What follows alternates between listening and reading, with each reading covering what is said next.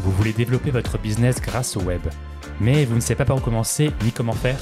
Ce podcast est fait pour vous. Je suis Richard. Je suis Alex. Ensemble, on va parler bonnes pratiques en matière de marketing sur Internet. L'objectif? Vous donner les clés pour agir et avoir plus, de, clients, grâce au web. Allez, c'est parti. Le premier canal de publicité au monde est, euh, est la publicité sur, euh, sur Internet, euh, devant la télévision, devant la radio, devant les journaux. Ça fait quelques années que, que c'est comme ça. Et euh, donc forcément, ça veut dire que énormément d'entreprises euh, fonctionnent grâce, grâce à la publicité sur Internet, grâce au web d'une manière générale. Donc cela veut dire que forcément, il y a au moins vos concurrents, peu importe le secteur, qui, qui soit se positionne, soit est déjà en train de faire de, la stratégie d'acquisition par le web. Donc c'est un sujet qui vous intéressera probablement il y a plusieurs manières évidemment de faire de l'acquisition. Donc vous connaissez déjà tout ce qui est télé, radio, journaux. Euh, bien évidemment, ces, euh, ces canaux-là peuvent emmener vers, vers votre site internet. Nous, on va parler spécifiquement aujourd'hui des, des, canaux d'acquisition 100% web, que sont le référencement naturel, la publicité en ligne et les contenus sur les réseaux sociaux. Alexandre, je me tourne vers toi. Ouais.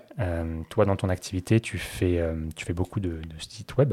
Tout à fait. Et euh, quand tu crées des sites web, tu as, aussi, tu as aussi une bonne partie qui est liée au référencement naturel. Est-ce que du coup, tu peux nous expliquer un peu en quoi ça consiste, ce que tu fais pour, euh, pour tes clients? Oui, tout à fait. Alors, référencement naturel, c'est ce que vous connaissez sous le nom de SEO, Search Engine Optimization, comme disent nos, amis outre-Atlantique et outre-Manche. On les salue, bien sûr. Et euh, donc voilà, en fait, l'idée, c'est de faire en sorte que notre site internet, nos pages web qu'on code soit à la base optimisé pour être trouvé facilement par l'audience en fait qu'on cherche à cibler. Et évidemment, c'est un, vrai challenge. Un vrai challenge à la fois technique et aussi, je dirais, même d'une manière générale stratégique et tactique. Ça demande à la fois euh, beaucoup, beaucoup d'optimisation au départ, c'est-à-dire bien penser la page, à la fois en termes de contenu et en termes techniques. Et ensuite, euh, je dirais de référencer le site internet un petit peu partout. Oui, parce que là, concrètement, euh, le référencement naturel, en fait, c'est quoi? C'est se positionner sur des mots-clés spécifiques, sur des termes spécifiques? Voilà, l'idée, c'est qu'on va se dire, euh, je cible tel type de personne, donc je vais penser que cette personne-là va aller chercher tel type de mots-clés, et derrière, je vais construire mes pages en fonction de ces mots-clés.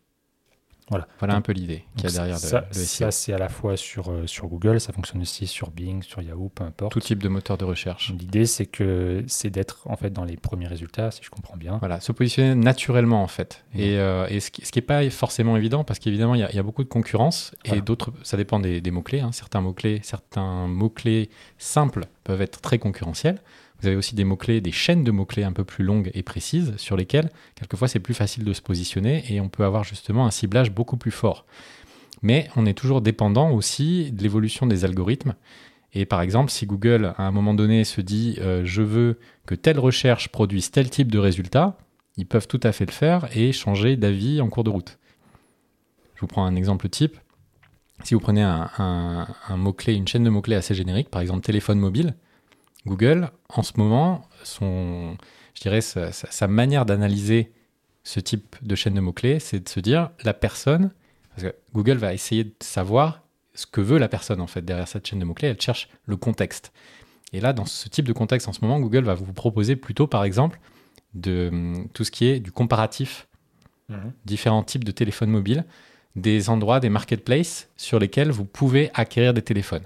Donc l'idée, c'est de se dire, quelqu'un qui met téléphone mobile, recherche très simple, elle veut acheter un téléphone mobile, elle veut savoir quel est le meilleur téléphone mobile du marché pour elle. En fait, moi, j'explique quelque chose souvent à mes clients. Google, en fait, tout simplement, veut euh, qu'on utilise sa plateforme. Il ne veut pas qu'on utilise les autres plateformes. Donc, en fait, pour utiliser sa plateforme, il faut qu'elle soit très qualitative. Ça veut dire quoi? Ça veut dire que euh, quand les gens cherchent sur Google, ils doivent trouver très rapidement la meilleure option possible. Donc Google, euh, tout son travail, tout le travail algorithmique va être de vous trouver le, résultat le plus pertinent dès le premier lien ou deuxième, mais en tout cas dès les, deux, trois premiers liens, c'est les recherches vraiment les plus pertinentes. Hmm. Donc en fait, euh, tout le travail de- du, du référenceur, tu m'arrêtes si je me trompe, ça va être de faire en sorte que, le, le- que Google, que les, on va dire les, les plateformes, les moteurs de recherche, euh, nous considèrent comme étant les meilleurs résultats. Et donc c'est là qu'interviennent les, les différents petits ajustements euh, dont tu pourrais éventuellement nous, nous parler. Alors je ne sais pas si c'est trop technique, mais, mais on va dire qu'il y a plusieurs manières de faire en sorte d'être séduisant pour Google et pour les autres moteurs de recherche. Oui, alors là aussi, hein, ça a beaucoup changé euh, dans l'histoire. hein. Euh, C'est-à-dire qu'avant, il y avait des petites techniques. Euh, vous trouverez toujours des gens qui vous disent Ah, moi, je sais exactement comment faire pour être numéro un sur Google. Il faut multiplier les mots-clés, en avoir un maximum sur sa page. Alors, ça, c'était vrai euh, jusqu'à il y a un petit moment maintenant, parce que ça a beaucoup changé. Et c'est vrai que maintenant, en fait, Google a énormément développé son algorithme de manière à essayer d'analyser le contenu et faire en sorte de faire ressortir ce qu'ils appellent le contenu à valeur ajoutée. C'est-à-dire vraiment le contenu qui va être considéré comme vous apportant de l'information pertinente, complète, exhaustive autour d'une notion. Alors, moi, quand j'étais salarié en agence, j'étais rédacteur web, donc j'avais euh, comme, boulot en fait de rédiger du contenu et d'intégrer à son contenu des mots-clés spécifiques à une activité. Par exemple, je sais que je travaille beaucoup avec des campings, par exemple dans le Var. Et dans ce cas-là, on nous, on demandait de placer des, des mots-clés liés au camping, euh, liés à la localité. Mhm. Euh, donc ça a nécessité de faire tout un audit de recherche sur quels mots-clés on- sont les plus pertinents. Est-ce que ça, de nos jours, en 2022, c'est toujours quelque chose qui est essentiel pour, euh, pour être bien placé sur les, le enfin, au niveau du référencement naturel? Est-ce qu'il y a d'autres leviers qui sont plus efficaces aujourd'hui? Non, ça, ça reste euh, bien sûr tout à fait pertinent. On, on a toujours cette notion de, voilà, autour d'un mot-clé, quels sont les mots-clés qui sont liés à cette notion-là? On a une, toujours cette idée d'arborescence, en fait, Mhm. qui est importante.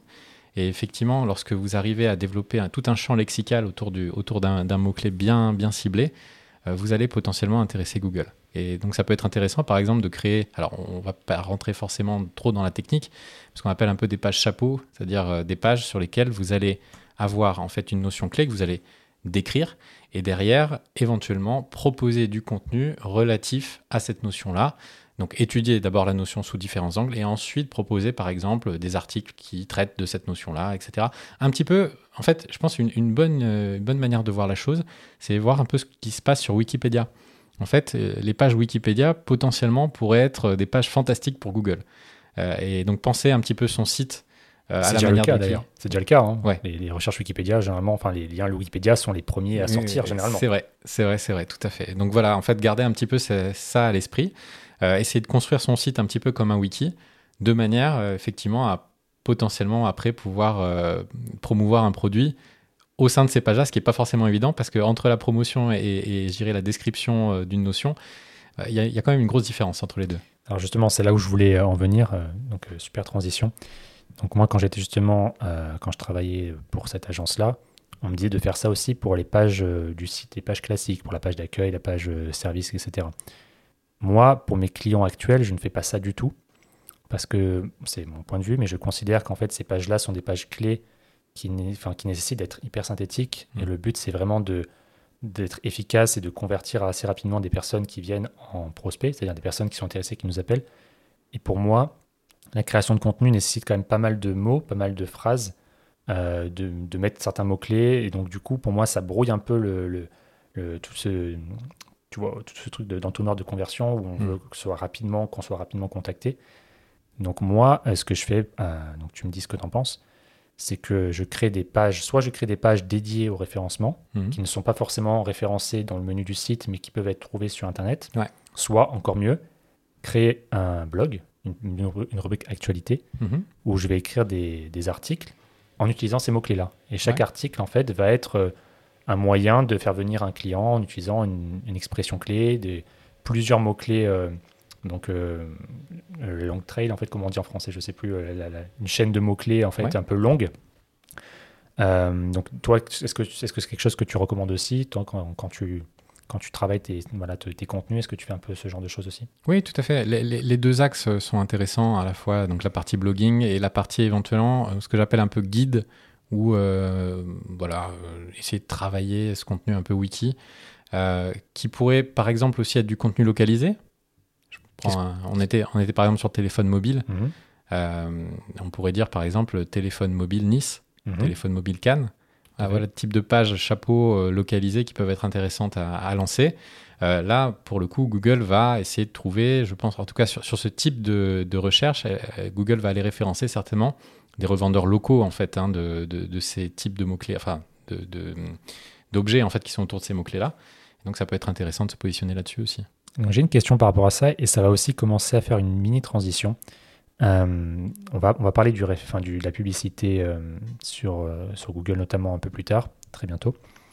Google aime bien pour la publicité que les pages de destination soient les plus claires, les plus propres possibles en lien avec les recherches. C'est aussi le cas pour le, le référencement naturel, j'imagine? Bien sûr. Ah oui, mais c'est fondamental.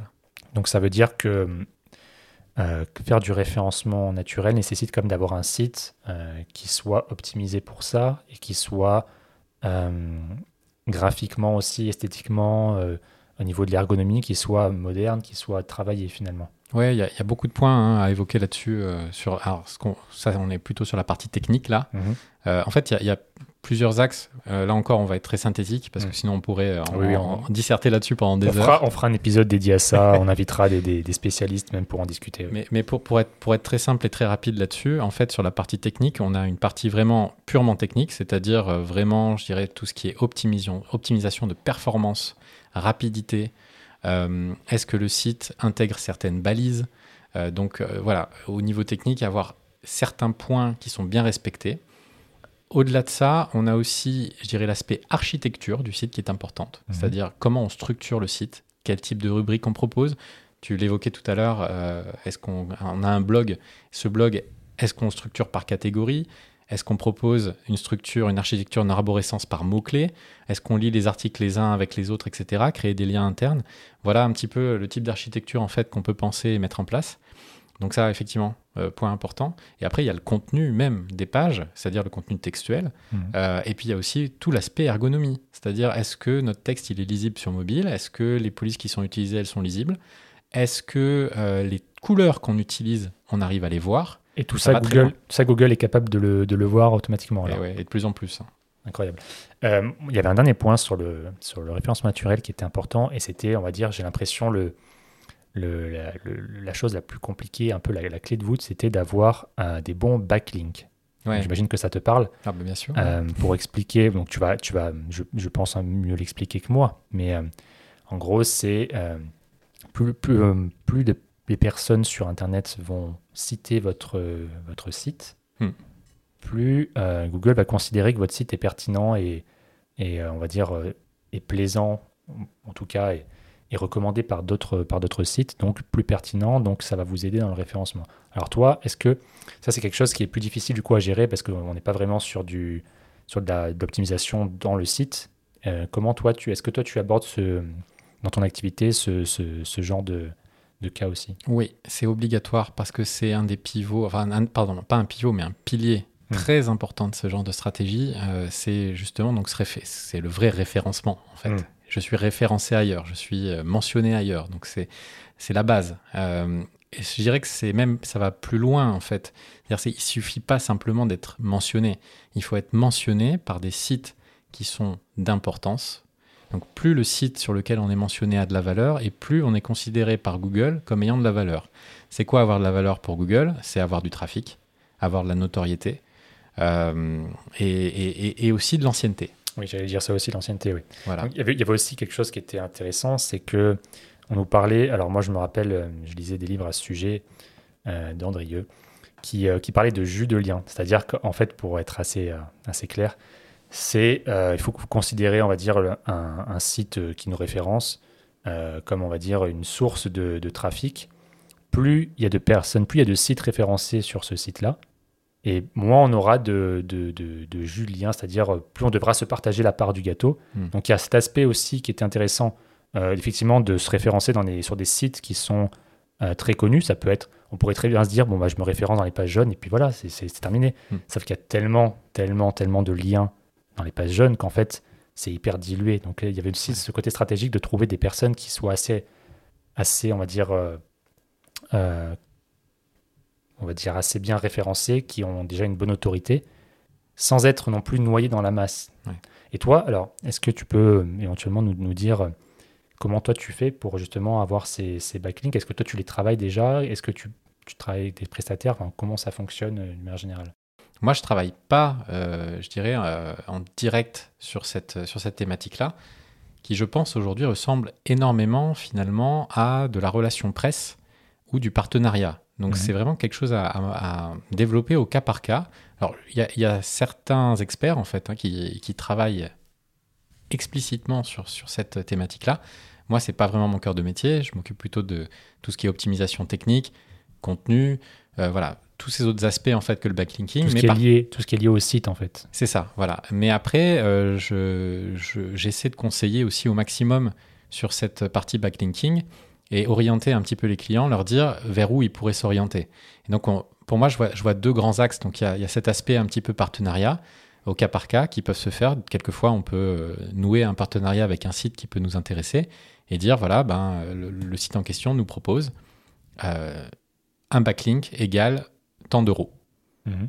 concrètement. Et donc, évidemment, là, il faut analyser un petit peu la, la, crédibilité du site en question, sa notoriété, etc. Il y a des outils qui existent hein, pour ça au-delà simplement de est-ce que moi-même je le connais ou pas. ça, c'est une première chose. Deuxième possibilité, euh, je, pensais par exemple au fait de créer du contenu qui potentiellement peut être partagé par d'autres sites, en particulier des sites médiatiques, des sites euh, mhm. voilà, qui, qui, sont euh, en fait qui, qui, ont une audience et dont le sujet pourrait potentiellement intéresser leur audience. Un, un, exemple comme ça auquel je pensais, créer une étude sectoriel sur une tendance qui concerne en fait son activité, qui parle pas forcément de son propre produit ou de son propre service en direct, mais euh, voilà quelque chose qui est dans l'univers, dans la thématique, qui a un lien avec évidemment ce qu'on propose, le faire de manière un petit peu intelligente, euh, pas trop se mettre en avant, mais faire en sorte que on puisse être cité par les articles qui parlent de l'étude en question et éventuellement même euh, qui pourraient donc donner un, lien direct vers l'étude en question qui est hébergée sur son propre domaine. Voilà une idée, par exemple, de, stratégie backlinking. Et ça, ça, ça se fait, j'ai l'impression, beaucoup sur tout ce qui est infographie, tout ce qui est tendance. Pas forcément des études très poussées, mais ça peut être euh, ça peut être voilà, justement des, sondages qui ont été faits sur un secteur d'activité et qui peuvent être facilement partagés par les professionnels. Justement, en plus, on reste sur du coup de la thématique. Exactement. Les professionnels du métier. On est dans le secteur. Alors, très rapidement, avant de passer du coup à la suite, euh, le référencement, c'est bien pour qui? Le référencement, c'est bien pour tout le monde. voilà. Important de, travailler ça. Donc déjà, sur les aspects techniques de son site web à la base, euh, il y, a quelques prérequis qui sont incontournables. Après, euh, c'est pour qui? C'est surtout, je pense, pour les gens qui ont du temps. Euh, parce que le, donc le SEO, c'est quelque chose qui prend énormément de temps à être, pour se mettre en place. Mmh. Et euh, il peut se passer quelquefois plusieurs semaines, plusieurs mois avant d'arriver à obtenir des résultats concrets. Si les résultats arrivent, parce que si les résultats arrivent. C'est pas obligatoire, sachant qu'on ne maîtrise pas le, on maîtrise pas le, bah, les actions de communication de ses concurrents et ces personnes peuvent aussi faire la même chose et être, être bien référencées. C'est une guerre ouverte, difficile, euh, en particulier sur les mots-clés, euh, on va dire, relativement simples. Mais je pense que c'est quelque chose qui peut s'aborder, en tout cas, euh, voilà, de manière intelligente, où on peut essayer d'être, d'avoir une stratégie en fait opportuniste et essayer d'aller sur des créneaux justement qui sont un petit peu délaissés et de se dire voilà, euh, il n'y a peut-être pas un trafic énorme sur ces chaînes de mots-clés un peu longues, mais par contre, je sais que je vais obtenir du trafic ciblé. Et là, l'idée, c'est de se dire je vais peut-être pas forcément obtenir énormément de trafic, mais le peu de trafic que je vais avoir, c'est des prospects qui peuvent être très, très, très, très intéressés. donc là, on parle un petit peu, on commence à entrer dans la partie euh, financière et budget. Je sais que c'est très difficile de mettre, euh, de mettre des tarifs sur des prestations, surtout sur le web. Hmm. Ça peut dépendre. Mais globalement, pour donner un ordre d'idée euh, aux personnes qui nous écoutent, est-ce qu'on peut commencer voilà, à, avoir un petit aperçu, une fourchette, quelque chose comme ça? C'est difficile de donner une fourchette parce que ça va dépendre évidemment du travail qui est demandé en termes de création de contenu, parce qu'il s'agit vraiment de ça en fait. Enfin, il y a la création de contenu, il y a le backlinking aussi. Voilà, c'est les deux grands axes sur lesquels on va potentiellement euh, payer un expert pour faire ça.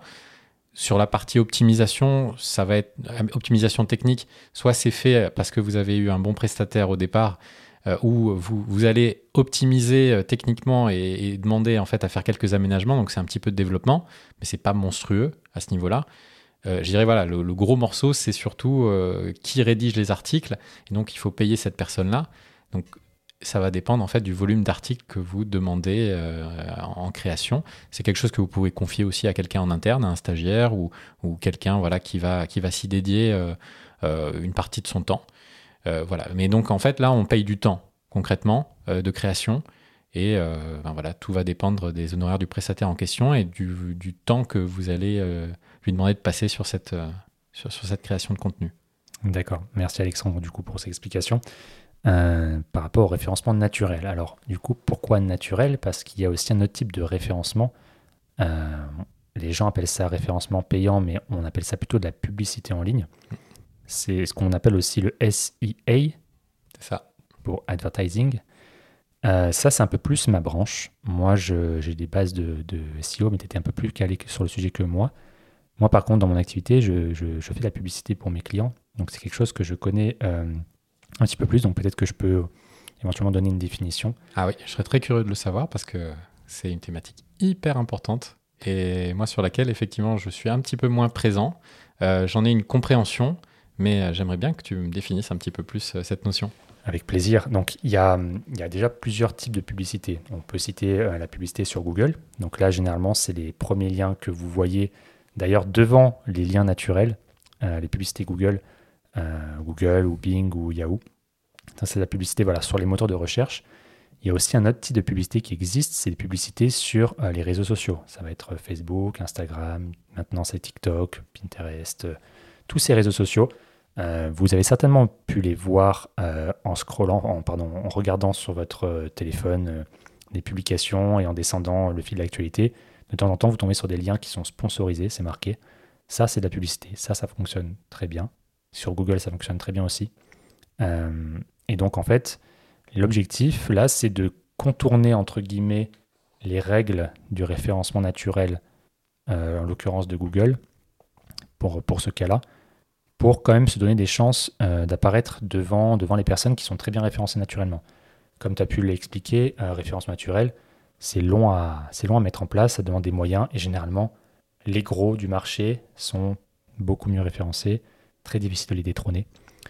Donc la publicité sur, euh, les moteurs de recherche, ça permet justement à ces petits, à ces petits nouveaux de se faire une petite place et de, moyennant un budget consacré à, des enchères sur des mots-clés, à se positionner sur des mots-clés euh, des mots-clés qui les intéressent, qui sont pertinents pour leur activité.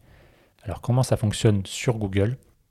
Euh, En fait, c'est un système d'enchères sur des mots-clés spécifiques que vous choisissez, qui sont liés à votre activité. Euh, vous êtes prêt par exemple à dire, moi, je veux que le lien d'accueil de mon site ou le, peu importe quel lien de mon site apparaisse dès qu'on fait telle recherche, tel mot-clé, tel mot-clé. Donc ce que vous allez faire, c'est que vous allez dire à Google, moi je suis prêt à payer jusqu'à, par exemple, 50 centimes, 1 euro, des fois 10 euros, 20 euros, peu importe, ça dépend le, secteur, pour qu'une personne qui ait fait cette recherche clique sur mon lien. Donc là, vous avez des concurrents aussi qui font la même chose. Hmm. Donc c'est pour ça qu'on parle de système d'enchères. Et donc à ce moment-là, euh, comment est organisé le classement des premiers liens qui apparaissent? Évidemment, il y a une question de budget. Plus on a du budget alloué, plus on reste longtemps dans les premiers. Mhm. Et il y a aussi une question, donc là c'est ce que je te disais tout à l'heure au début de ta présentation sur le référencement naturel, c'est qu'il y a une notion aussi de qualité de la page de destination de la publicité. Google va vérifier si ton lien est pertinent. Donc c'est pas tout de mettre euh, l'argent. Il va vérifier que sur ton site, il y a aussi les bons mots-clés, qu'il y a, qu'il y a graphiquement, que tout est, tout est clair, tout est ergonomique.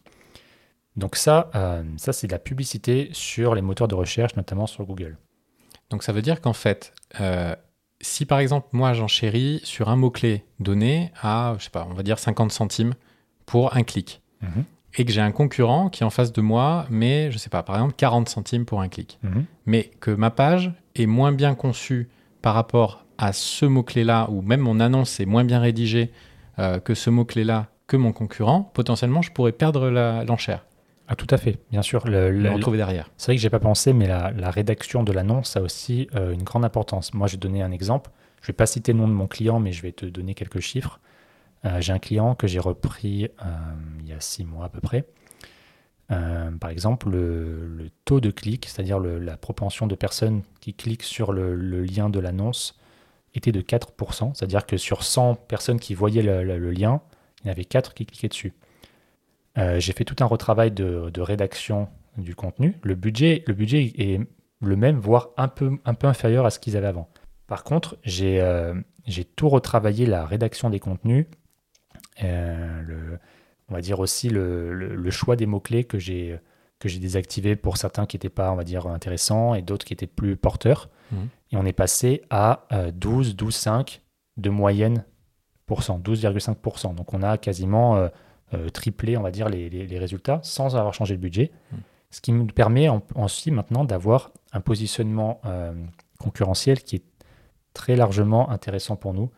Euh, même si de temps en temps on a des, petites, euh, des petits pics de certains concurrents qui rentrent dans le marché, qui, qui, sont agressifs, globalement on arrive à se positionner très facilement dans le premier résultat. Mmh. Même pas dans les trois premiers, dans le premier résultat. Pourquoi? Parce que on a, on a travaillé, j'ai travaillé sur des annonces beaucoup plus claires, beaucoup plus propres, sur des mots-clés beaucoup plus ciblés. Et encore, on, a, on est en train de refaire le site aussi. Donc une fois qu'on aura le site qui sera euh, retravaillé graphiquement, qui sera un peu plus voilà, soigné, les chiffres seront encore meilleurs. Donc en fait, effectivement, le budget est important parce que si vous avez par exemple, je ne sais pas, je dis n'importe quoi, mais c'est que 100 euros de budget, il suffit de à peu près 100 euh, clics, 1 euro le clic, et votre annonce, elle peut disparaître euh, au bout de 5 jours. quoi. Hmm. S'il y, a un certain trafic sur les mots-clés que vous ciblez, au bout de 5 jours, vous pouvez disparaître et vos concurrents restent tout le reste. Donc c'est pour ça que derrière le budget est effectivement important. Si vous avez un budget qui est important, vous pouvez vous permettre de rester beaucoup plus longtemps et de toucher une cible qui est potentiellement nationale, voire internationale, sans se dire bon bah euh, au bout de certains clics, euh, si mon budget est épuisé, ben je, mes publicités n'apparaîtront plus jusqu'au mois prochain. Hmm. Donc le budget est effectivement important, mais euh, c'est tout, c'est d'ailleurs tout mon travail, le travail de la stratégique, de quel quel choix des mots utiliser dans les annonces, mm. euh, quels mots-clés, sur quels mots-clés se positionner. Donc c'est toute l'analyse de, de l'historique des, données en fait. quelles sont les, annonces sur les dernières années qui ont le plus marché, quelles sont les campagnes, quels sont les mots-clés qui ont le plus marché. Et du coup faire une sélection et affiner comme ça pour, euh, pour envoyer le, budget sur les, les, choses qui sont sur les mots-clés qui sont les plus pertinents.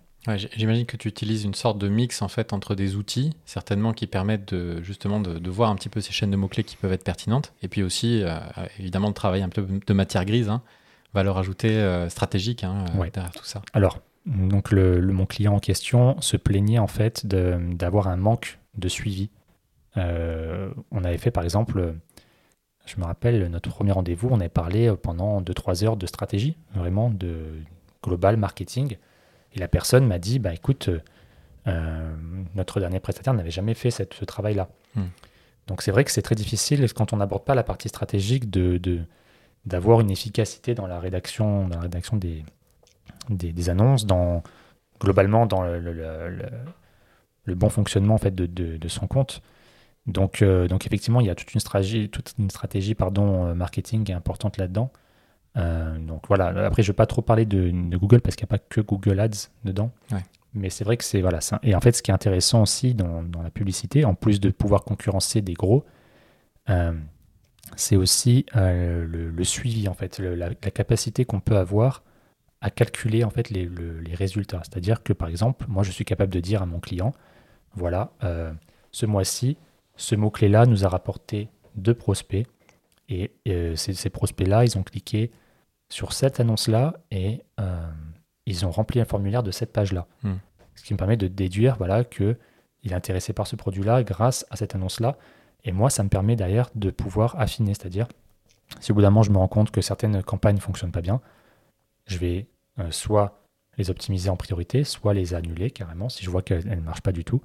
Et en fait, c'est tout des petits ajustements comme ça, avec un budget donné tous les mois, qui permet voilà, de faire les petits ajustements qui font qu'on va avoir plus de conversion derrière. Hmm. Donc ça, c'était euh, c'était la publicité sur Google, sur les, sur les réseaux, euh, enfin sur les, sur les moteurs de recherche. Ça, euh, c'est ça marche pas mal avec les, notamment avec les, entreprises qui, qui font par exemple des, du dépannage. Ça va être des, entreprises en fait où les, où, les clients, les clients types sont des personnes qui sont déjà dans un processus avancé de décision d'achat. Tu veux dire en fait des, des, gens qui ont des besoins assez urgents Exactement, c'est ça. C'est des personnes qui savent déjà. Autant sur, en fait, autant sur le référencement naturel, on peut être sur des personnes qui cherchent des informations hmm. euh, sur un sujet, qui cherchent à se renseigner sur euh, tel ou tel sujet. Autant, euh, nous, on va se positionner sur des mots-clés de type acheter ou près de chez moi ou des genre de choses en fait, c'est des mots-clés euh, qui sont un peu plus, on va dire, euh, chauds, entre guillemets, parce que la personne, euh, la personne est prête à acheter assez rapidement. Mm. Donc c'est là l'intérêt de, des publicités sur, sur les moteurs de recherche, c'est que des personnes, des personnes cherchent des solutions assez rapidement. C'est pour ça que je parlais de dépannage, typiquement le serrurier ou le plombier, mais ça peut être aussi assez large en fait.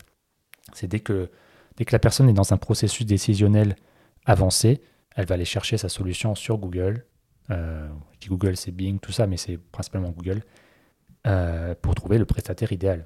c'est et, et, pardon, et en fait, derrière, j'imagine que le type de contenu que tu vas proposer, le type de page que tu vas proposer va être fondamentalement différent de ce qu'on pourrait justement proposer par exemple en SEO, où, là, on va peut-être plutôt essayer d'éveiller, euh, euh, je dirais, un, besoin, faire découvrir une thématique, faire découvrir un produit, alors que là, on va être plus sur, je dirais, de l'achat assez rapide et donner peut-être des, des options pour acheter hmm. assez rapidement Alors, euh, oui.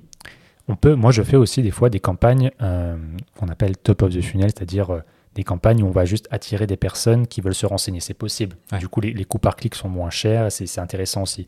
Par contre, effectivement, c'est vrai que on va se positionner sur des mots-clés pour que la personne achète rapidement. Donc, ce qu'on va faire, c'est qu'on va créer des pages web qui transforment rapidement aussi. Hmm. C'est-à-dire que on va pas être obligé de, de créer des pages avec du contenu assez long et des mots-clés. Peu importe euh, les mots-clés, il faut, les mettre. Euh, ça nous permet d'être mieux classé par Google. Par contre, on peut se permettre d'avoir des pages web qui sont beaucoup plus directes, beaucoup plus synthétiques, beaucoup plus cash.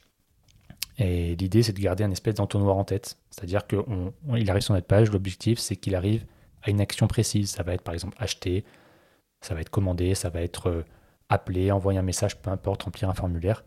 L'idée, c'est que on part assez large sur sa problématique, on resserre, on lui montre voilà, en quoi, en quoi notre produit va être bénéfique pour lui. L'objectif à la fin, c'est euh, un, appel à ce qu'on appelle un appel à l'action. C'est que la personne fasse l'action qu'on qu'on souhaite pour le transformer justement en prospect. Hmm. Donc là, effectivement, ça va être des, pages web assez concises et assez, euh, assez vendeuses. Quoi. Donc ça, c'est pour la partie, euh, la partie Google Ads. Euh, il y a aussi une autre type de publicité qui marche très bien. C'est la publicité sur les réseaux sociaux, qui est souvent confondue avec euh, la publication classique sur les réseaux sociaux. Donc euh, vous, quand vous avez par exemple une page Facebook, une page LinkedIn, vous allez publier du contenu, c'est gratuit.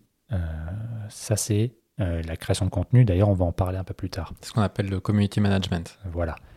Euh, moi, ce que je vous parle, c'est euh, de la publicité sur les réseaux sociaux. C'est-à-dire que, en gros, on va dire à Google, on va créer, on va dire, euh, une annonce qui va être, qui peut être juste textuelle, qui peut être textuelle plus image ou vidéo.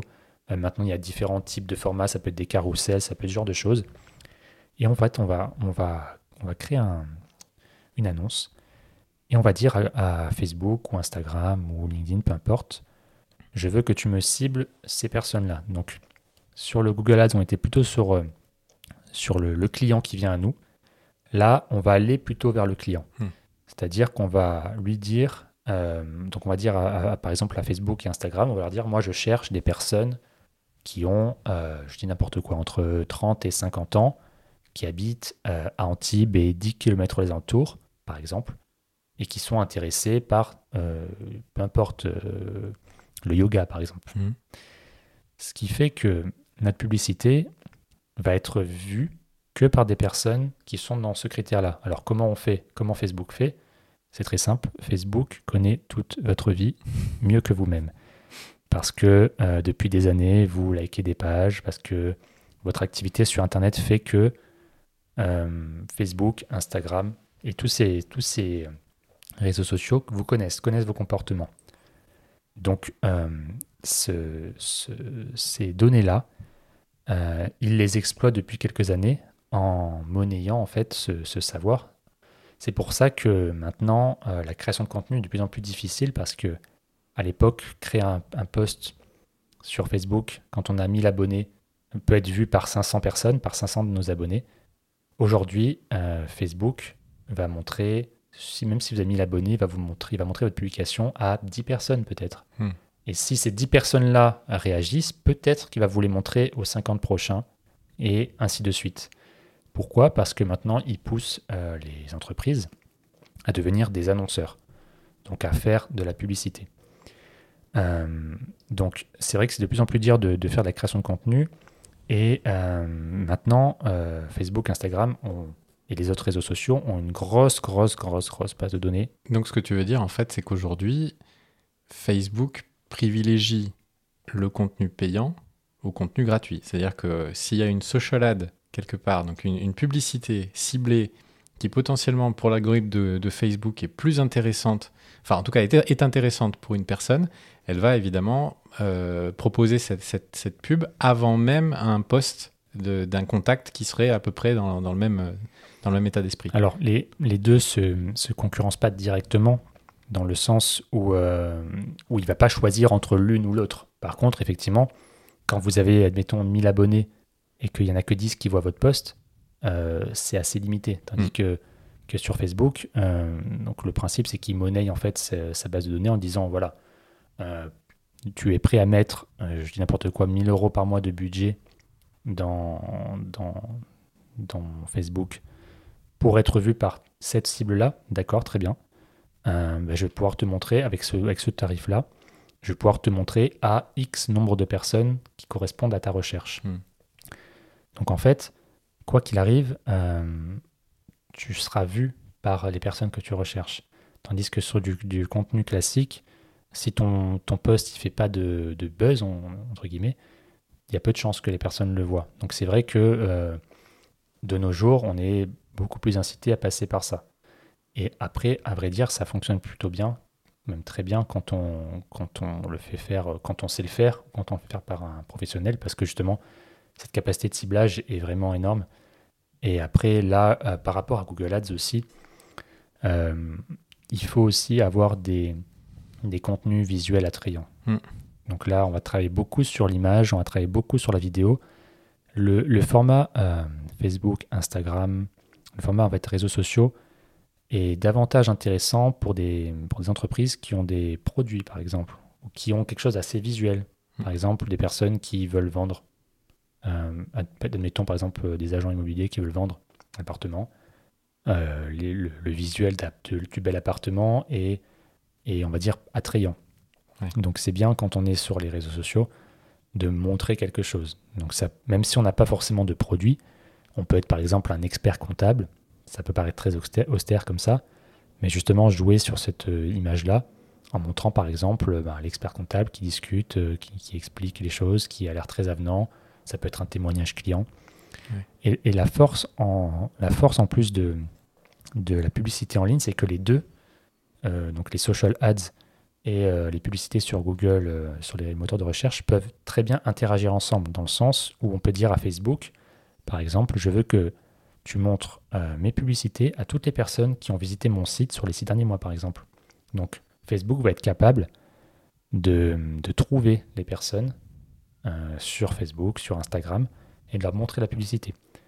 Encore plus fort, on peut dire à Facebook, voilà les personnes qui ont visité mon site, je veux que tu me trouves euh, les mêmes personnes, les mêmes types de personnes et que tu montres ma publicité à ce type de personnes-là.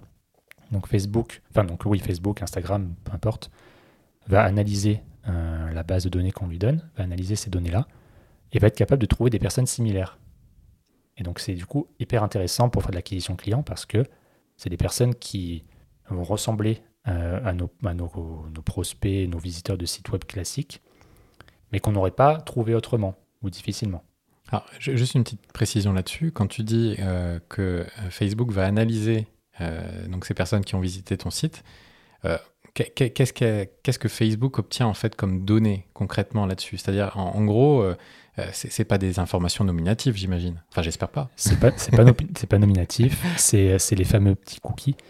et c'est de plus, en fait, là, c'est depuis les, dernières mises à jour de, iOS, notamment la 14, Apple, en fait, a mis en place quelque chose qui est très bien pour les, pour les consommateurs, qui l'est un petit peu moins pour les annonceurs, qui est que ils bloquent assez facilement, en fait, ces fameux cookies, mm.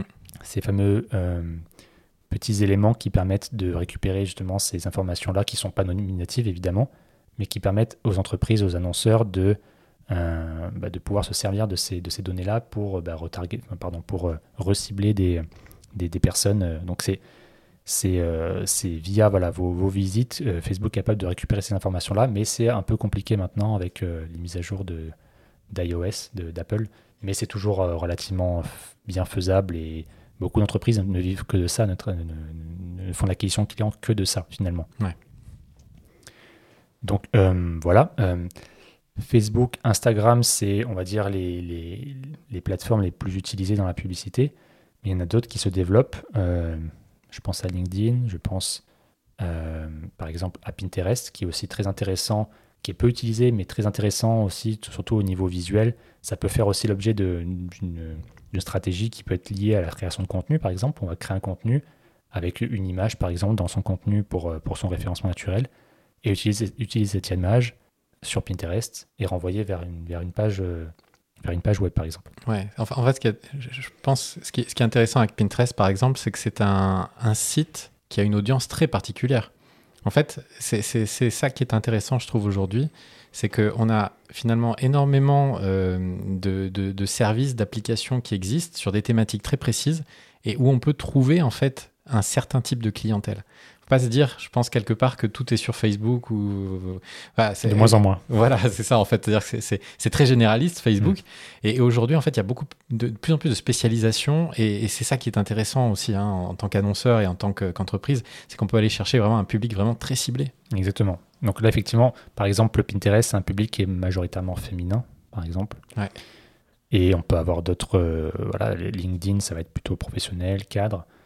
Euh, et il y a TikTok aussi qui arrive, euh, qui est voilà, principalement 15-30 ans à peu près. Très jeune. Très jeune, mais il y a aussi beaucoup de choses à faire. Il y a très peu d'entreprises qui se placent dessus.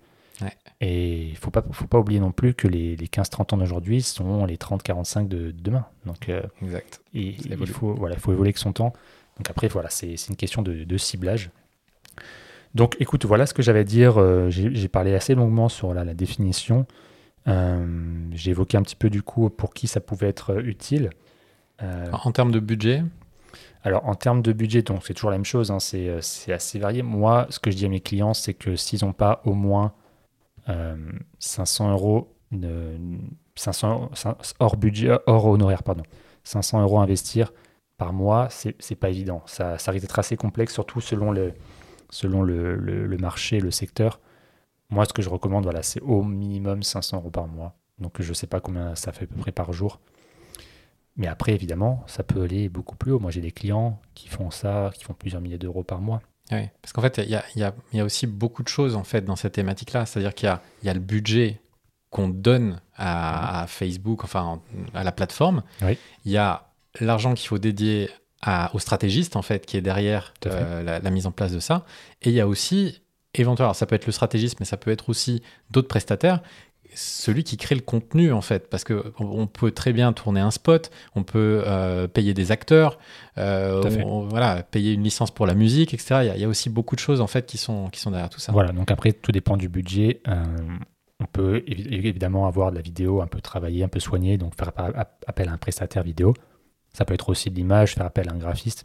Il y a énormément de solutions en fonction des budgets donc après voilà c'est à voir par rapport à ça et après, il y a aussi une chose qui est très importante à voir. Donc, effectivement, l'investissement, euh, euh, peut, être, peut être important euh, pour certains.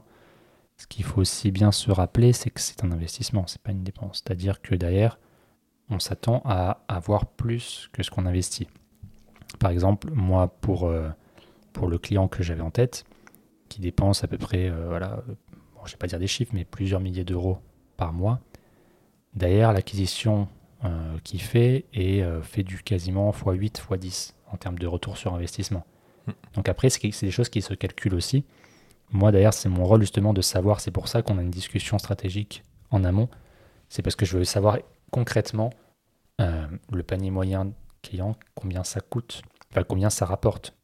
Je veux savoir le taux de transformation, parce que c'est bien des prospects, mais derrière, il y a aussi euh, les commerciaux. Quelles sont, quelles sont, on va dire, les, euh, les performances des commerciaux? Si, si ils arrivent à, à transformer un lead sur 10 en client, c'est pas la même chose que s'ils y arrivent à 1 sur 3.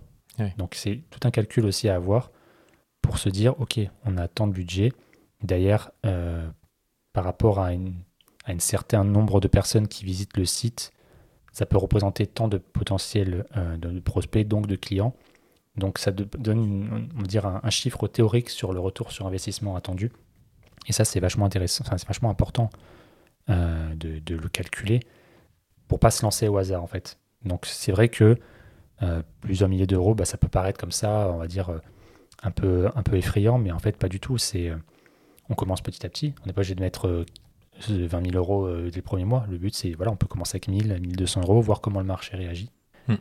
Et derrière, avancer petit à petit au fur et à mesure qu'on a déjà des premiers retours de prospects qui viennent.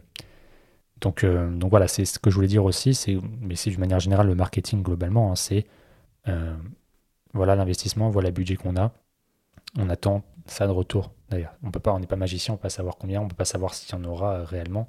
Moi, je vends jamais à mes clients une, euh, à coup sûr des, ventes. Hmm. Moi, par contre, je dis voilà, on va tout mettre en œuvre pour qu'il y ait tant de personnes voilà, qui peuvent visiter votre site, ou que, que les annonces soient vues par tant de personnes, très ciblées sur ces mots-clés-là ou sur cette catégorie de la population. Et après, c'est des tests, des ajustements, et c'est petit à petit, au bout d'un moment, on trouve une, routine qui nous permet de dire voilà, maintenant, on sait à peu près que pour tant de budget, on, on attend de, résultats et qu'on peut voilà, ajuster les budgets, augmenter, descendre selon les, selon les moments. Ouais, en fait, pour, trouver la bonne formule, il faut toujours tâtonner un petit peu au début. Et c'est pour ça que c'est important euh, de ne pas trop se lancer euh, non plus avec un, budget énorme dès le départ en se disant c'est ça. C'est clair. Et, euh, finalement, voilà, de, monter en puissance progressivement. Et, après, il y a aussi un point. j'ai entendu des fois des, des, prospects qui me disaient Moi, j'ai essayé Google Ads, ça marche pas. Alors, oui, moi, j'ai déjà essayé d'installer une clim tout seul et ça marche pas. C'est pas mon métier. Euh, en fait, euh, Google Ads fonctionne. C'est juste qu'il y, a, toute une manière de faire, en fait, finalement. Donc voilà, pour les personnes qui ont déjà essayé par eux-mêmes, ou alors j'ai aussi des personnes qui me disent non, mais moi j'ai déjà fait la publicité Google, j'ai cliqué sur le bouton booster la, la publication. Sauf que ça, c'est, désolé du, mot, ça n'attrape couillon. En fait, c'est c'est un, un, bouton que Facebook met pour on va dire, initier les, entreprises à la publicité, sauf que concrètement, c'est la version très très très simplifiée de, ce qui est fait en publicité pour, euh, pour, euh, bah, euh, mon métier finalement. Et donc ils disent, voilà, moi j'ai boosté, j'ai boosté la publication, on a eu quelques, voilà, quelques interactions en plus, mais ça va pas amener de clients. Bah oui, c'est normal, c'est parce que c'était pas comme ça qu'il fallait faire réellement pour avoir des résultats. Donc derrière, en fait, euh, c'est un investissement, mais il y a aussi voilà, la partie, comme je disais, aussi la partie honoraire. Mais effectivement, si vous mettez un budget derrière et que vous n'avez pas la maîtrise de l'outil, ça peut être normal aussi de voir des résultats. Et dans ce cas-là, eh ben, il faut peut-être plutôt faire confiance à des professionnels. Et, du coup, il y a aussi euh, une dimension qu'on n'aborde pas ici, puisqu'évidemment, on parle d'acquisition, mais il y a aussi évidemment le contenu qu'on propose. Parce qu'on peut se dire, euh, ma pub Google fonctionne pas, mais si ça se trouve, elle, a été bien paramétrée au niveau acquisition, mais c'est peut-être en fait le reste du tunnel qui est pas bon. C'est-à-dire que le contenu qu'on va présenter, la page qu'on va présenter, n'est pas efficace. D'où l'importance d'avoir justement une discussion stratégique pour avoir justement une analyse de tout ça. Euh, moi voilà, je dis des fois, j'ai dit à mes clients, écoutez, on peut faire de la publicité ensemble si vous voulez, mais, euh, mais là votre page, à mon sens, elle va pas être efficace, donc vous allez vous risquez de, de mettre de la publicité en fait dans le vent, et moi derrière je vous apporterai pas les résultats qu'on voudra et ce sera pas super. Donc je leur dis voilà, euh, c'est bien que vous ayez ce projet-là. Par contre, commencez d'abord peut-être par euh, améliorer euh, ce que vous avez en termes de, site web, par exemple, effectivement. Donc voilà, pour qui, pour quelle entreprise? Bah, Moi, j'ai envie de dire pareil, c'est pour tout type d'entreprise. Donc après, il y a des ajustements en fonction du secteur d'activité, en fonction du service ou du produit proposé. On va davantage aller peut-être un peu plus vers Google Ads ou un peu plus vers du Facebook, Facebook, Instagram, réseaux sociaux. Tout dépend en fait de l'urgence tout dépend de votre activité, de l'urgence dans laquelle est votre client.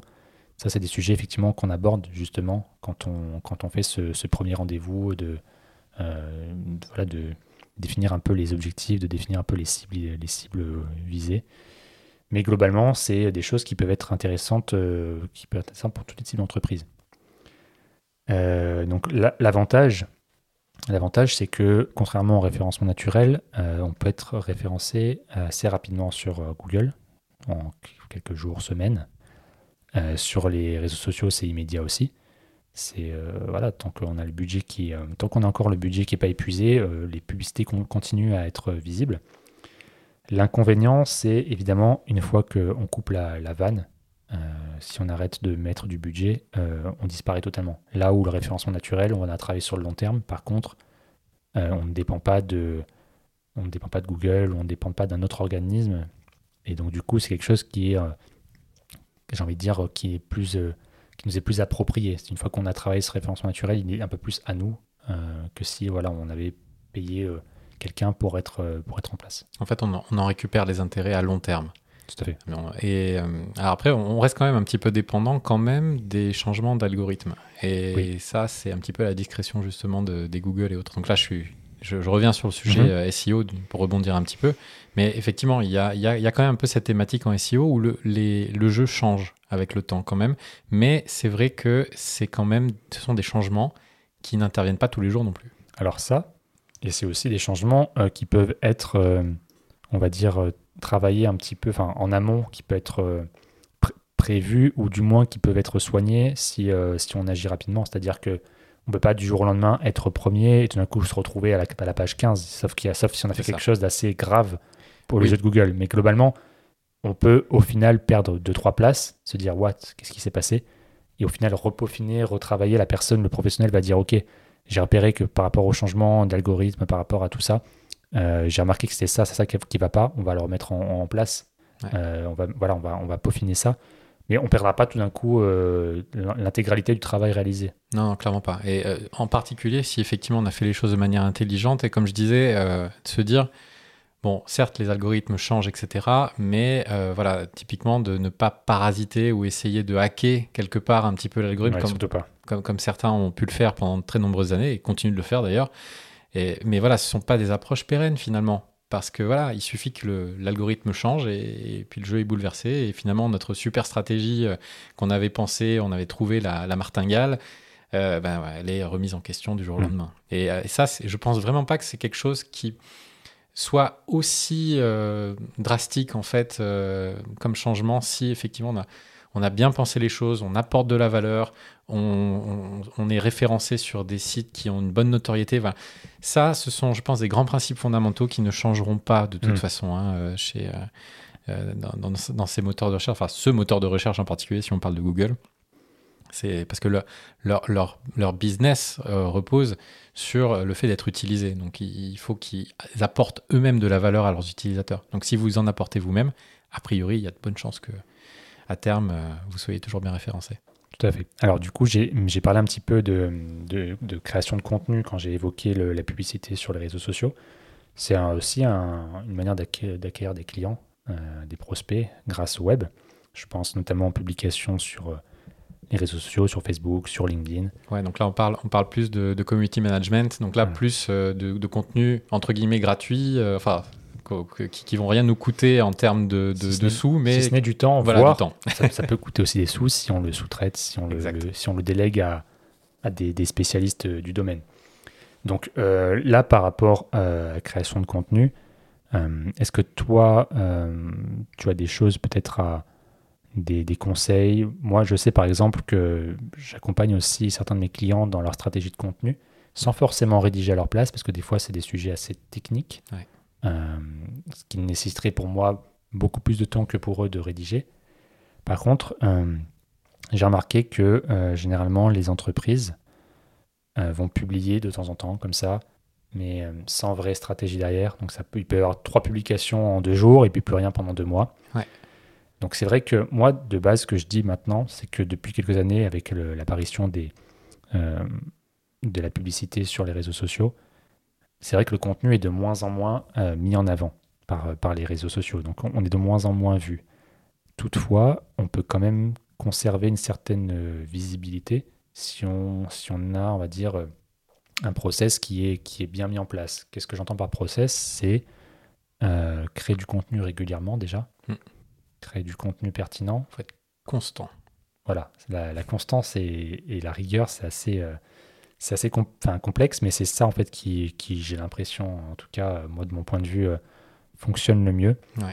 Euh, l'idée, c'est en fait de, de, créer, de réussir à créer une communauté ou du moins des personnes qui interagissent souvent avec nos posts en proposant de la valeur. Donc moi, je vois souvent passer des entreprises qui parlent beaucoup d'eux, en hmm. fait, et ça, euh, c'est, je sais pas ce que tu en penses, mais c'est pas forcément hyper intéressant enfin, en tant que consommateur. Bah, je pense, je pense qu'il en faut quand même un petit peu, mais euh, ça doit pas être la règle, en fait, quelque mm. part. C'est-à-dire que c'est bien de, de, communiquer justement sur les exploits de sa propre entreprise. J'ai, un exemple, en fait, type euh, en tête, une, boîte, en fait, qui utilise énormément le community management, et d'ailleurs quasiment uniquement ça, mm-hmm. c'est Tesla.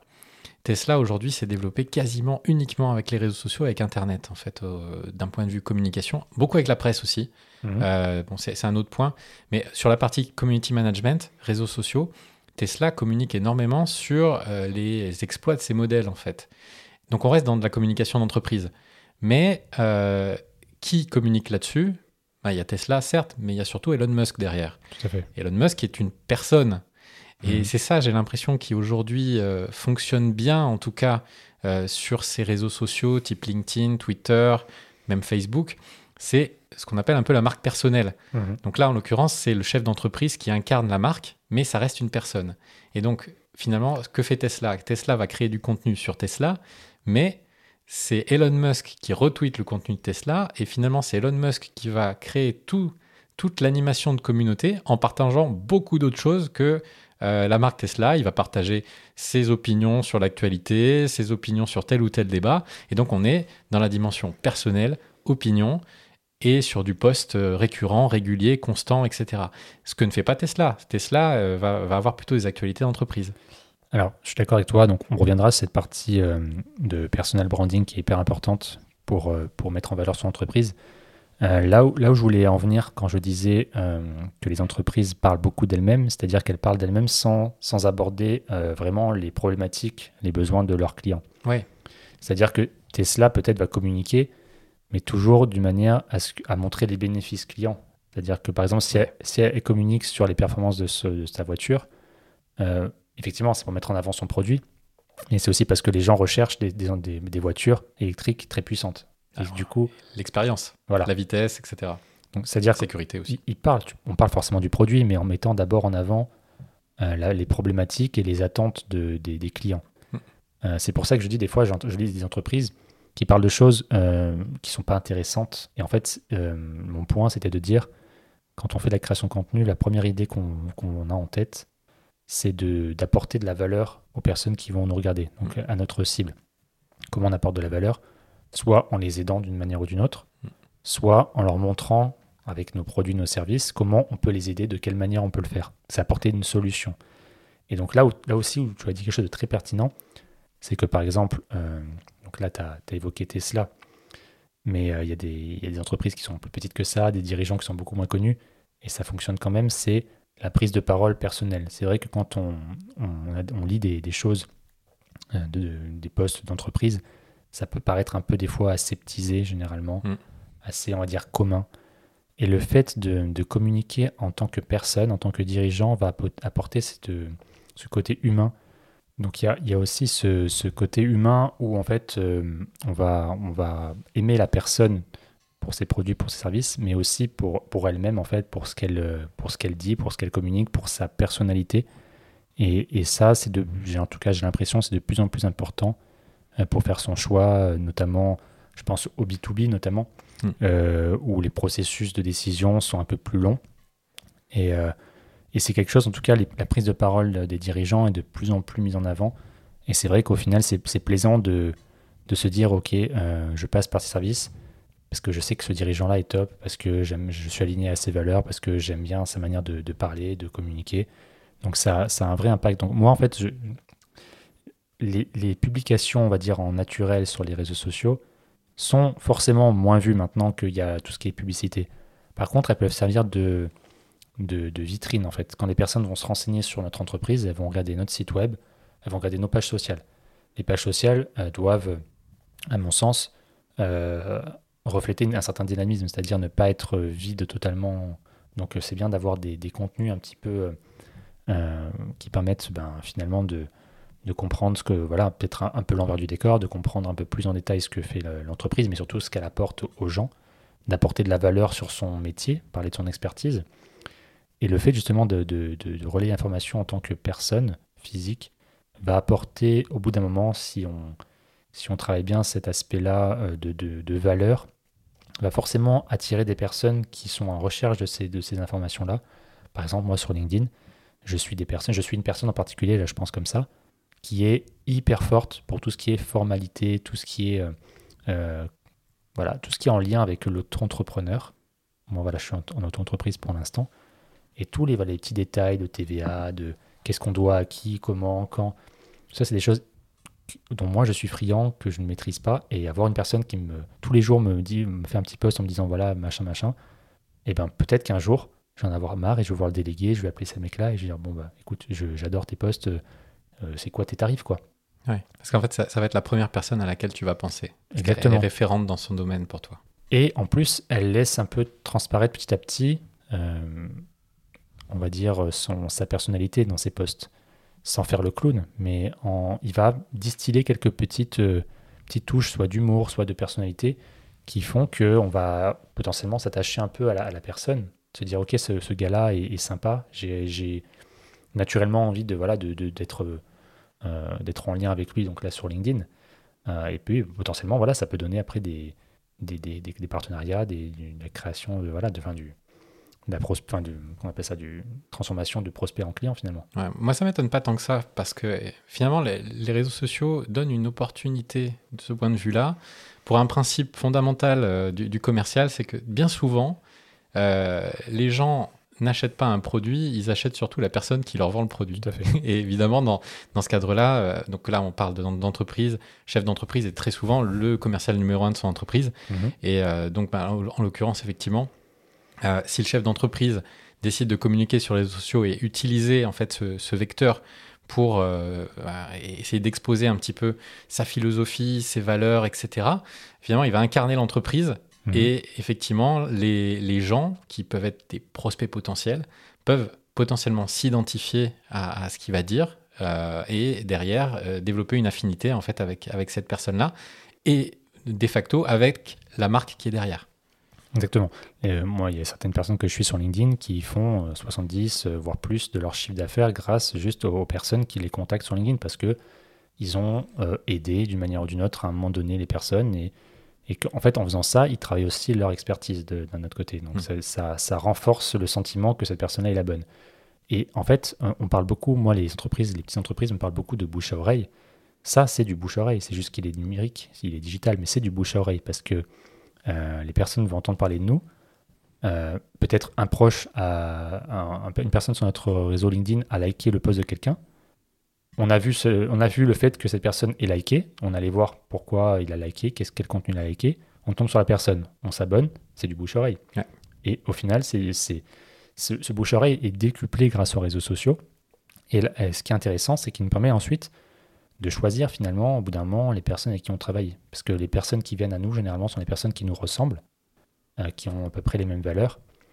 Et c'est beaucoup plus facile de travailler avec des personnes comme ça. Donc c'est c'est pas c'est pas évident. Il y a énormément de personnes qui essayent, enfin énormément. Il y a 2% de, de, créateurs de contenu sur, sur LinkedIn. C'est peu. C'est peu, mais en même temps, c'est que euh, winner takes all. C'est-à-dire qu'il y a, y a, y a une poignée de, de, dirigeants qui sont énormément reconnus. Il y en a un peu plus qui sont, voilà, qui sont très connus.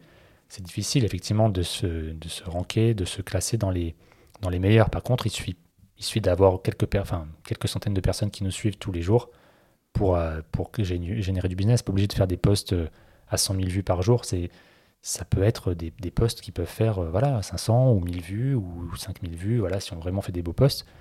la quantité n'est pas forcément nécessaire. L'important, c'est quelles sont les personnes qui nous suivent. Est-ce qu'on les aide vraiment? Et au bout d'un moment, on peut très bien vivre avec voilà, 1, 2, 3, 10, 10 personnes qui nous contactent dans le mois tout dépend après le, panier moyen, mais il n'y a pas besoin d'avoir euh, une, audience phénoménale pour pouvoir faire du business grâce aux réseaux sociaux. Surtout que d'autant plus, on, est, euh, on parle de réseau. Donc un Mhm. réseau, évidemment, une personne peut être un, un nœud d'un réseau beaucoup plus vaste. Et chacune de ces personnes, finalement, peut devenir euh, aussi quelqu'un qui peut vous recommander euh, euh, à un moment ou à un autre. Donc, Mhm. euh, il ne faut pas voir uniquement, je pense, euh, l'aspect euh, voilà, euh, prospect ou choses comme ça. Euh, Il y a aussi des gens qui peuvent être des, des prescripteurs. Il y en a qui font ça aussi par plaisir. Euh, moi, ça m'a. enfin, je suis dans un processus de- d'acquisition client quand je fais des posts sur LinkedIn, mais ça me fait plaisir aussi de partager mon savoir et de rebondir sur certains sujets. Je parle pas que de mon entreprise, je parle pas que de mon, de mon activité de web marketing. Je parle aussi des fois un petit peu de ce que moi j'ai vécu en tant que salarié, de, de- des épreuves éventuellement que je peux vivre en tant que, dirigeant, que ce soit le, positif ou le négatif. Et ça me fait aussi plaisir de pouvoir partager ça et d'avoir des, échanges avec des personnes euh, que je connais pas forcément, mais qui finalement peuvent avoir les mêmes euh, points de vue, ou au contraire avoir des avis très divergents et du coup faire évoluer aussi sa manière de penser. C'est je trouve ça intéressant aussi euh, pour, pour ce genre de choses. Ouais, c'est une belle expérience, à la fois du partage et aussi une réflexion sur soi. Ça permet, euh, ça permet de travailler sur soi-même en même temps. Voilà, donc au final, euh, on, a, on a parlé des trois, on va dire, de trois gros euh, postes d'acquisition client 100% web. Alors, la question, On la on aurait pu- pourrait se poser, ouais, c'est par où commencer finalement? Qu'est- qu'est- Ouais. Qu'est-ce qu'est-ce qu'il vaut mieux attaquer en premier quand, quand on démarre une activité ou, ou qu'on démarre, quand on démarre sur le web Ouais. en fait? Alors, j'ai envie de dire, le plus simple, c'est de commencer avec les réseaux sociaux, de commencer à créer son, euh, son branding personnel, c'est bien parce qu'on peut démarrer, il n'y a pas vraiment de budget initial là-dessus. Et donc, puis, euh, et puis on est la, la- la bonne personne, euh, la meilleure personne pour parler de notre propre business. Donc c'est commencer voilà, à développer son, sa marque personnelle, ajouter les bonnes personnes, euh, commencer à réfléchir à une stratégie de contenu. Qu'est-ce qu'on veut, qu'est-ce qu'on veut communiquer, à qui, combien de fois par semaine, euh, prévoir éventuellement des posts un petit peu en avance, qu'est-ce qu'on va choisir comme format, est-ce que c'est de la vidéo, est-ce que c'est de l'image, est-ce que c'est du texte? Euh, et ensuite, quand on commence à avoir euh, un budget significatif, ça va, ça, ça, dé- ça va dépendre en fait. Si, euh, si on est euh, pressé, entre guillemets, si on a envie d'acquérir assez rapidement euh, de, de- de nouveaux clients, la publicité est ce qu'il y a de, de plus pertinent parce qu'on va être dans des laps de temps assez courts. Dès qu'on voilà, met le budget, qu'on a fait une campagne qui tient la route, normalement, on a assez rapidement de, des, en tout cas des premières visites des, et, et potentiellement après des premiers, déjà des premiers clients. Si on a, euh, à mon sens, un peu plus le temps, qu'on a déjà un business qui est en place, qu'on veut juste se positionner sur le long terme, se développer, penser un peu plus long terme, à mon sens, on va être, plus, on va être davantage sur du référencement naturel. On va vouloir soigner son image de marque, sa présence, s'ancrer peut-être localement ou s'ancrer sur, euh, sur son secteur d'activité. Là, on n'est pas pressé par le temps, on a juste voilà, envie de, de se poser. Je sais pas ce que tu en penses. Ouais, tout à fait. Bah, après, voilà, donc forcément, les trois approches sont, sont complémentaires et évidemment, on, peut difficilement se passer euh, voilà, de, de- chacune de ces trois branches. Monter en puissance, ben voilà, surtout en termes, en fonction des objectifs finalement. Vraiment se dire que le SEO, ça porte euh, des, intérêts à très long terme et que c'est vraiment pas immédiat. Mais voilà, un, un chantier important quand même, parce que c'est quand même bien quelque part euh, de se dire j'ai des clients qui rentrent et, et je n'ai pas besoin de payer à chaque fois pour, euh, Oui. pour faire en sorte qu'ils arrivent. Euh, mais voilà, si on veut un effet immédiat, clairement, la pub, SEA, social ads, euh, référencement payant, très très important pour, pour amorcer la pompe. Euh, Il y, a- il y a ce côté, je pense, un petit peu satisfaction euh, immédiate en fait.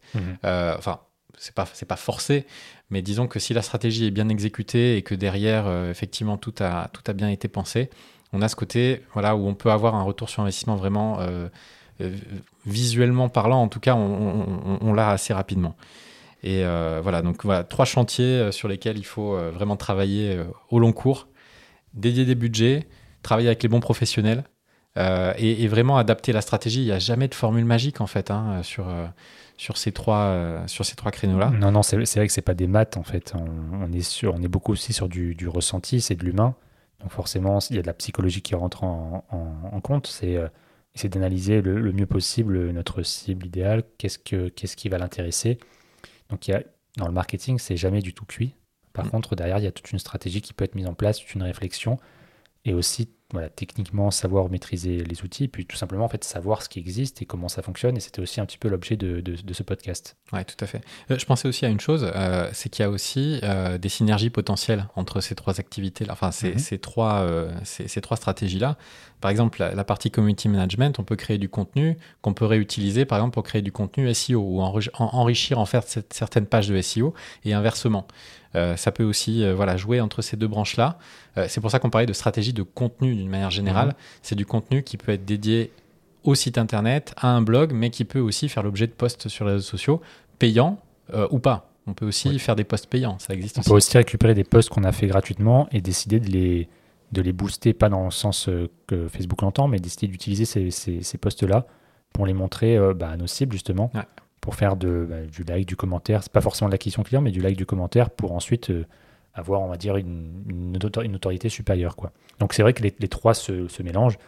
Le combo SEO et SEA, c'est hyper intéressant parce qu'en gros, si on est bon en, référencement naturel et qu'on fait de la publicité, on, prend la moitié de la première page, concrètement. C'est vrai. Donc c'est-à-dire que c'est autant de place en moins que les concurrents ont. Et je compte même pas dedans le, la partie locale de Google où, avec la carte où on référence euh, voilà, votre votre entreprise si vous avez une fiche Google My Business. Je vous invite à, vous renseigner si vous n'en avez pas une, c'est très important. Donc au final, ils se complètent tous. Donc on, a essayé d'être le, plus concis possible, c'était pas évident. Euh, mais, je, pense qu'on va, on va revenir sur ces sujets euh, plus en détail, euh, aller un peu plus en profondeur à chaque fois. On, invitera des, des, professionnels très spécialisés éventuellement, qui, on les challengera un petit peu, on essaiera de, de, comprendre un peu plus en détail comment ça fonctionne pour essayer de vous apporter des, bah, des clés supplémentaires pour que vous puissiez euh, ben, concrètement euh, commencer de votre côté aussi euh, cette stratégie-là. Oui, tout à fait. Mais je pense que le sujet était, était vraiment important de défricher ces, ces, trois thématiques parce que c'est vraiment une question qui se pose très souvent. Enfin, moi, moi je, l'entends très souvent. C'est qu'est-ce que je dois faire concrètement? Mm. Voilà, je et souvent les idées se mélangent. Euh, je dois faire ça, je dois faire ça, etc. Ah oui, mais il y a la pub payante, etc. Par quoi je dois commencer. Hmm. Donc euh, voilà, voilà un, petit guide en tout cas pour vous aider à, démarrer. Voilà, on, va, conclure. J'espère que le, podcast, on espère que le, podcast vous a, plu. Euh, on se retrouve très vite pour un prochain épisode. À très bientôt. À très bientôt.